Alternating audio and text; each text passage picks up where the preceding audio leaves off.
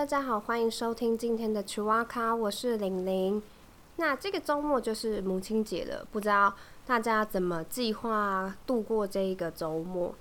嗯，有些人会买花，或是买个小礼物，订个餐厅，然后跟家人一起吃一顿大餐，又或者根本没有办法回家，哦，好可怜。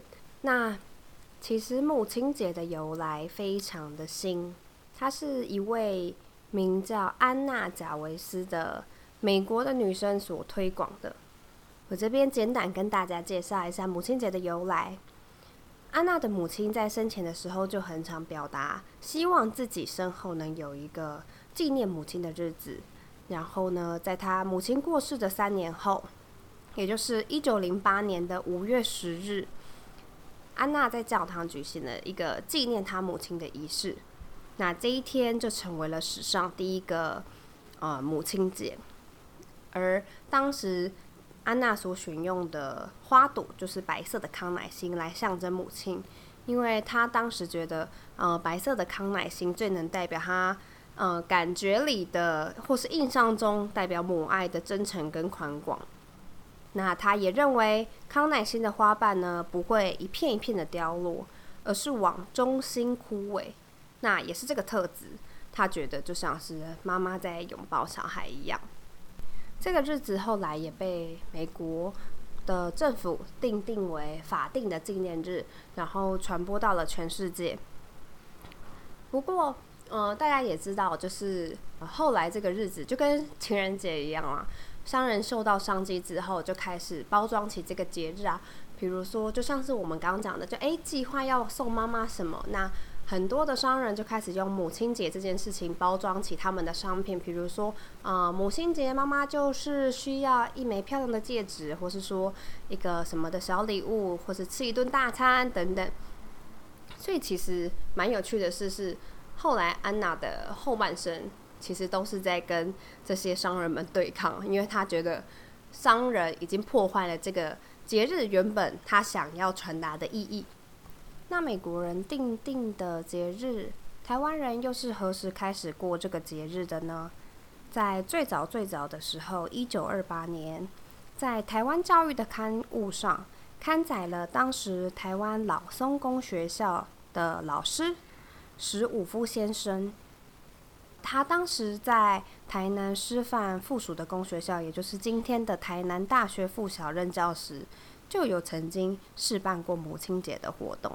那他当时做的活动，我觉得蛮可爱的。他在母亲节的前一天，也就是母亲节星期日嘛，所以这也就是星期六。那当时当然是还没有周休二日，所以星期六其实都是是要上课的。他在第一节课的时候呢，把有关于母亲啊，对于老师自己的影响，或者他对于他自己母亲的爱，以诗词的方式，还有说故事的方式呢，讲给学生听。然后出了一个呃小作业，他说他是说约定了，但我个人觉得是小作业了，不然毕竟有谁不敢听从老师的话。然后他就跟学生约定好，明天星期天要做一件，然后可以让。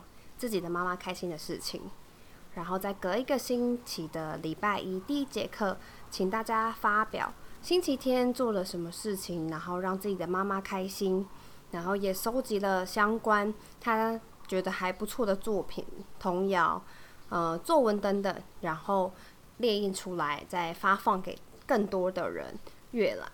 那之后，母亲节真正在台湾传播开来，应该是在。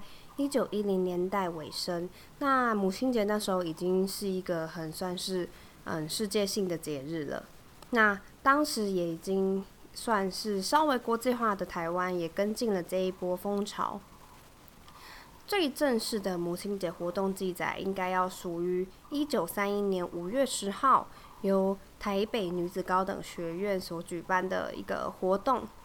那当时这所以增进女子高等教育为诉求的学校，其实刚设立不久，呃，也可以说是台湾最台湾女子最高的学府，而且老师师资大多是从台北帝国大学，就是现在的台大过来担任。那五月十号星期天上午九点，呃，学生们就个别佩戴红色跟白色的康乃馨来学校。学校的校长呢，演讲完毕之后就放映了电影《闪耀人生》。电影播放完毕之后，刚好来台巡回演讲的知名社会学家一条秀美，以及学校主事小川茂富接着演讲，就是大概内容就是告诉同学说：“诶，母亲节的由来是为什么啊？为什么会有这个节日？”活动于上午十一点结束。那虽然听起来好像不是一个很盛大的活动，好像只是学校里面的一堂什么电影欣赏的课程。不过母亲节这个活动也算是在台湾正式的开始发展出来，然后让更多人知道，演变成到现今大家都会需要过母亲节，不管是大家出于自愿或者是母亲要求。不知道大家礼物啊，或是餐厅订好了没有？希望大家不管有没有要过母亲节，都能有一个愉快的周末啦。对呀。九阿卡，我们下次见，拜拜。